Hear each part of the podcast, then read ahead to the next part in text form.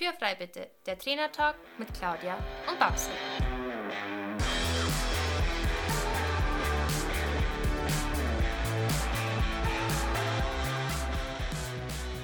Herzlich willkommen zu unserem Trainertalk Podcast und schön, dass du eingeschaltet hast. Wir sind Claudia Scheler und Barbara Decker, Trainer für Freizeitreiter und selber aktive Pferdesportler. In diesem Podcast wollen wir unsere Erfahrungen mit dir teilen. Du bekommst wertvolle Tipps und Tricks, die dich in deiner eigenen Arbeit mit deinem Pferd wirklich weiterbringen. Also lass uns anfangen und Tür frei bitte. Hallo und herzlich willkommen zu dieser neuen Podcast-Folge. In den letzten Folgen haben wir begonnen, über den Ausbildungsweg des Reiters zu sprechen. Und wenn du die Folgen noch nicht gehört hast, dann hol das ganz, ganz unbedingt nochmal nach. Heute soll es um das Eingehen in die Bewegung gehen. Und wie du sicher weißt, ist das immer leichter gesagt, als man es tut.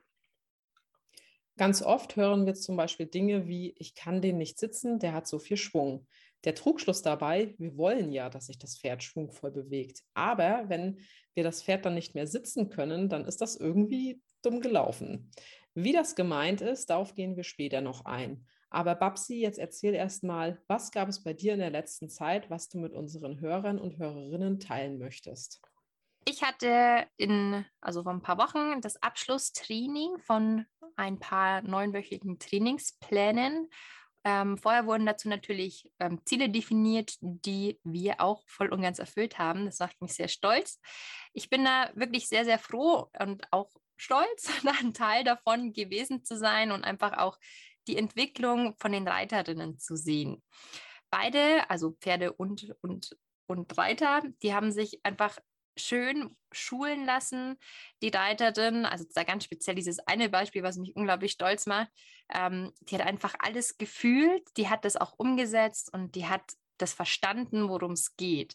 Und das sind für mich einfach so Glücksmomente, die mir ein ganz dickes Grinsen ins Gesicht zaubern. Und mit diesem dicken Grinsen gehe ich dann auch aus der Reithalle raus und es äh, bleibt dann immer schön in meinem Gesicht drin. Ähm, ja, und jetzt muss einfach dieser, dieser, weiter trainiert werden, damit er doch einfach dieser Erfolg, ähm, ja, damit man daran anknüpfen kann. Und das gelernte Pferd und Reiter müssen sie sich einfach halt vertiefen und festigen. Aber es macht mich sehr stolz, das dabei gewesen zu sein bei den Zweien. Claudia, was gibt es bei dir? Ich möchte heute von einem privaten Erlebnis berichten, an dem du, liebe Babsi, sogar maßgeblich beteiligt warst. Denn als wir damals noch in Bayern gewohnt haben, habe ich mal zu meinem Mann gesagt, dass ich so gerne mal mit dem Keks am Meer reiten würde. Und mein Mann hat so damals so ganz trocken zu mir gesagt, so, tja, das passiert dann wohl nicht mehr in diesem Leben, also Männer halt, ne?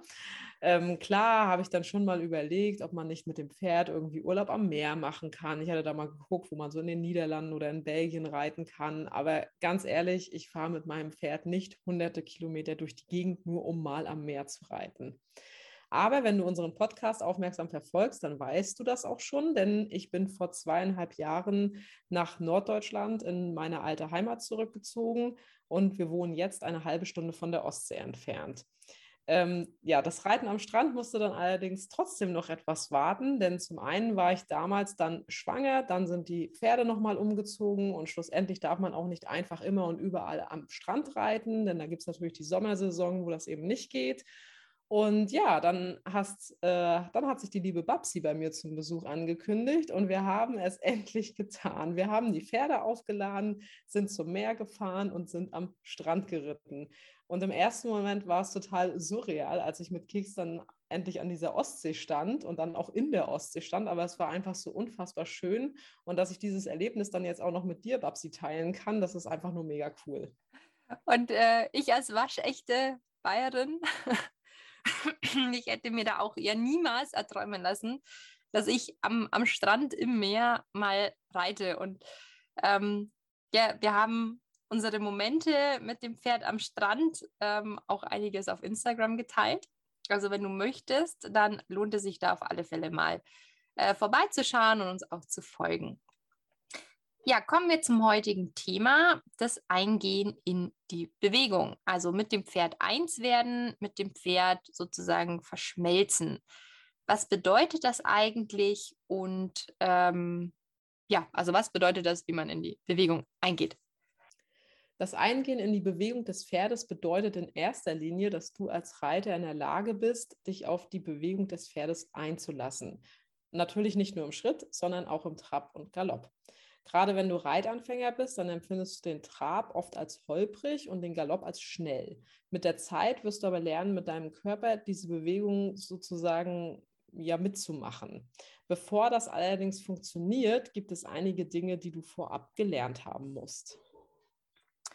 Ja, natürlich brauchst du dazu ein gutes Gleichgewicht und die Fähigkeit, dich loszulassen auf dem Pferd. Also die ersten beiden Punkte von der Ausbildungsskala für den Reiter. Um die Bewegungen des Pferdes erfühlen zu können, musst du natürlich ähm, auch dich selbst gut fühlen können. Also du musst in der Lage sein, deine einzelnen Körperteile zu fühlen und auch bewusst bewegen zu können. Dazu gehören auch verschiedene Spannungszustände in den Muskeln fühlen zu können und diese auch ganz bewusst anzusteuern. Eben das bewusste Loslassen. Wenn dir das schon recht gut gelingt, dann nimmst du dir auf dem Pferd einfach mal die Ruhe und fühlst die Bewegungen des Pferdes. Das machst du am besten an der Sitzloge, auch gerne mal ohne Sattel oder eben halt auch nur mal auf einem Reitpad, wie du dich halt eben wohler fühlst. Denn so fühlst du einfach die Bewegungen noch besser von dem Pferd, gerade halt auch die Rückenmuskeln, wie die sich an- und abspannen.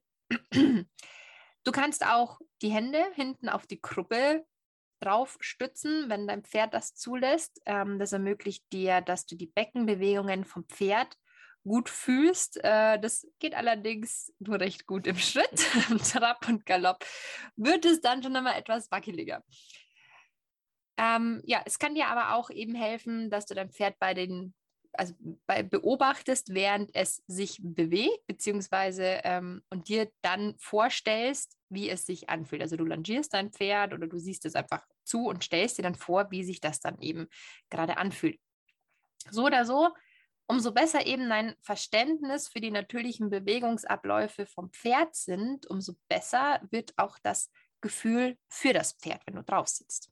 Gerade deswegen ist es sehr wichtig, dass du dich nicht nur auf dem Pferderücken, also beim Reiten mit den Bewegungen deines Pferdes beschäftigst, sondern auch theoretisch. Ja, ich weiß, das klingt jetzt wieder etwas fad, muss es aber nicht sein. Beobachte dein Pferd einfach mal in der freien Bewegung auf der Koppel oder an der Longe bei der kontrollierten Bewegung. Guck dir an, wie sich dein Pferd im Schritt, Trab und Galopp bewegt. Was du dazu auch machen kannst, ähm, Achtung, hier kommt jetzt der kleine Life-Hack, du kannst jedes Bein deines Pferdes mal mit unterschiedlich farbigen Bandagen bandagieren und äh, dadurch siehst du nämlich die Bewegung des Pferdes besser. Da, äh, dazu hatte Babsi, glaube ich, auf ihrem Instagram-Kanal auch mal ein Video gemacht. Mhm. Genau, und dann kannst du dir eben gut angucken, äh, wie sich die einzelnen Beine deines Pferdes bewegen. Du kannst dir angucken, welchen Takt die einzelnen Gangarten haben. Und ähm, ja, das äh, wird eben etwas noch vereinfacht, wenn du eben die Beine unterschiedlich farbig bandagierst. Wir können dir jetzt sagen, dass der Schritt ein Viertakt ist, der Trab ein Zweitakt und dein Pferd im Galopp ein Dreitakt springt es einen Rechts- und einen Linksgalopp gibt und so weiter und so fort. Aber wichtig ist am Ende des Tages, dass du das Aussehen der einzelnen Gangarten kennst und dir klar machst, wie sich dein Pferd bewegt und warum es sich so anfühlt. Und als Anfänger sitzt du eben erstmal nur auf dem Pferderücken und du fühlst sehr viel, um eben dann später anzufangen, aktiv auf dem Pferd zu werden. Also du beginnst zu merken, wann du aktiv auf das Pferd einwirken kannst, mit deinem Körpergewicht, mit deinen Schenkeln und auch mit deinen Händen. Also stell dir vor, du reitest Schritt. Der Bauch von deinem Pferd pendelt dabei von links nach rechts. Das hast du vorher ja schon auf der Koppel gesehen, wenn dein Pferd zum Beispiel im Schritt ja von der Wasserstelle ähm, auf dich zugeht oder zu dir hingeht. Deswegen macht es eben so gar keinen Sinn, wenn, äh, wie viele halt immer meinen, dass man im Schritt gleichzeitig beidseitig treibt. Thema Treiben gehört für mich eben ganz groß in das, äh, zu dem Thema Eingehen in die Bewegung mit rein. Denn nur wenn du fühlst, wann das Pferd welches Hinterbein in die Luft abhebt, weißt du eben auch, wann du treiben musst, damit dein Pferd dann überhaupt in der Lage ist, die Schenkelhilfe umzusetzen.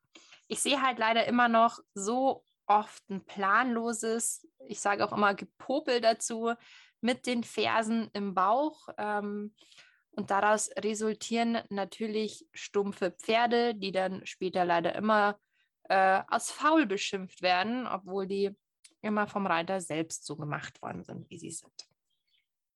Es ist definitiv kein Mythos, dass Reiter ihre Pferde stumpf oder auch triebig reiten.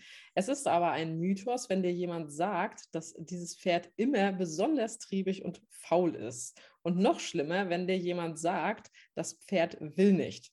Ruf dir mal ins Gedächtnis, dass Pferde spüren, wenn eine Fliege auf ihnen sitzt. Ja, das kannst du auch ganz einfach testen, indem du mal nur mit der Fingerspitze dein Pferd an der Flanke berührst. Das wird sofort ähm, den Muskel dort zittern lassen, um eben diese Fliege eigentlich gezielt abschütteln zu wollen. Und dann wollen wir glauben, dass unser Pferd unseren Schenkel nicht spürt. Ganz ehrlich, das ist absoluter Quatsch. Mhm. Dein Pferd spürt sehr wohl deinen Schenkel, nur hat es unter Umständen gelernt, dass dieser Schenkel permanent klopft und popelt.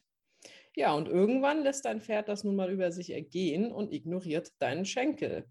Erinnere dich mal wieder an die Fliege. Wenn diese Fliege nämlich einfach sitzen bleiben würde, dann würde das Pferd irgendwann mit dem Muskelzittern auch aufhören und sich sagen, ja gut, dann ist die Fliege da halt, ne?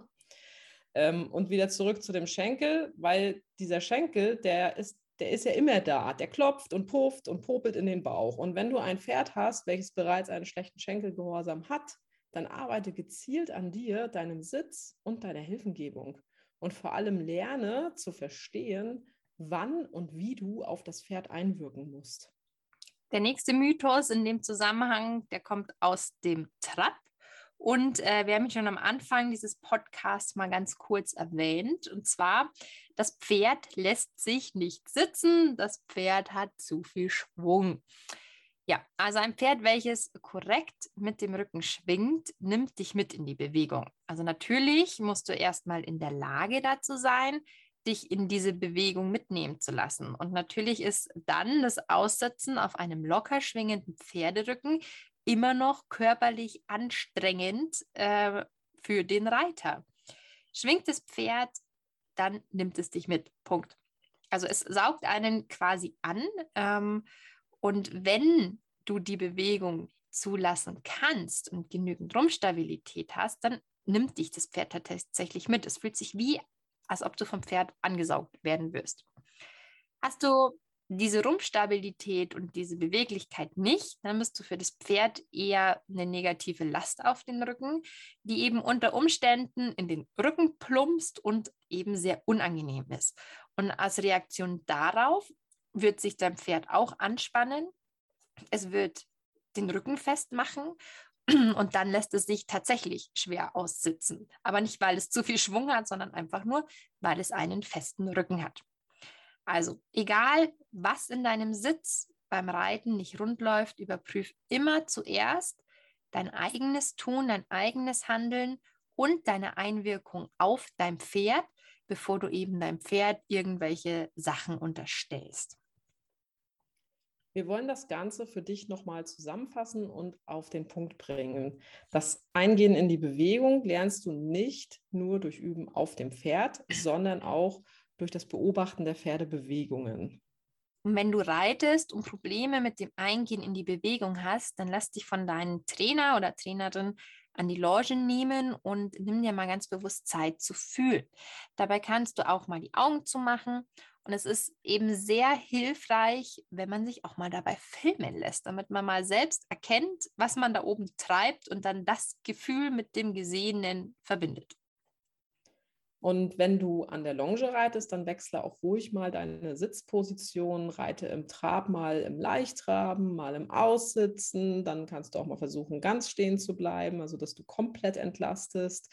Im Galopp kannst du ebenfalls zwischen Aussitzen und entlastendem Sitz wechseln. Und hier kannst du auch so ein bisschen variieren, wie stark du dein Gesäß aus dem Sattel nehmen möchtest. Und wenn du Probleme beim Aussitzen im Trab hast, was ja einer der häufigsten Probleme ist, dann erarbeite dir das Ganze eben an der Sitzlounge. Ähm, erst sitzt du eben nur ein paar Tritte aus, dann mal eine halbe Runde und dann mal eine ganze und dann immer so weiter. Und vergiss, ganz wichtig, dabei nicht zu atmen. Und lass dich auf die Bewegung deines Pferdes ein, also lass dich mitnehmen. Da kann es dir auch helfen, wenn du zuerst einmal in einem, ich sage mal, sehr untertourigen Trab, ich sage mal Schleichtrab dazu reitest, da hier einfach die Bewegung vom Pferd sehr langsam sind und es eben dann auch nicht so viel Schwung entwickelt und so ein bisschen mehr Zeit hast, da auf dem Pferd zu sitzen. An die Schwungentwicklung tastest du dich dann auch ganz langsam heran. Also eben wie Babsi schon gesagt hatte, das Pferd bleibt erst in einem ruhigen Trab und dann kannst du da ähm, den Trab peu à peu entwickeln. Ähm, weil aber eben auch nicht nur dein Pferd einen Ausbildungsweg hat, sondern auch du. Ne? Deswegen tastest du dich da langsam heran. Und eine Ausbildung dauert bekanntlich und geht nun mal auch nicht von heute auf morgen. Und denk dir bitte auf gar keinen Fall, dass du ja nun schon zehn Jahre reitest und dass an der Loge reiten etwas nur für Anfänger ist. Das ist ein absoluter Mythos. Die Loge ist eben nichts Böses. Auch eine Sitzloge ist nichts Böses. Ich hocke auch hin und wieder an einer Sitzloge, weil ich das total genieße, mal nur auf mich und mein Pferd mich zu konzentrieren. Und es hilft. Es hilft uns. Und dir wird es auch helfen. Genau, auch ich bin nach meiner Schwangerschaft ganz regelmäßig an der Longe geritten, um erstmal wieder meinen Sitz zu finden und zu fühlen. Denn eins kann ich dir versprechen, in einer Schwangerschaft geht dein Reitersitz definitiv flöten. Also geh raus zu deinem Pferd, beobachte es und lerne fühlen. Das kannst du gleich heute noch machen.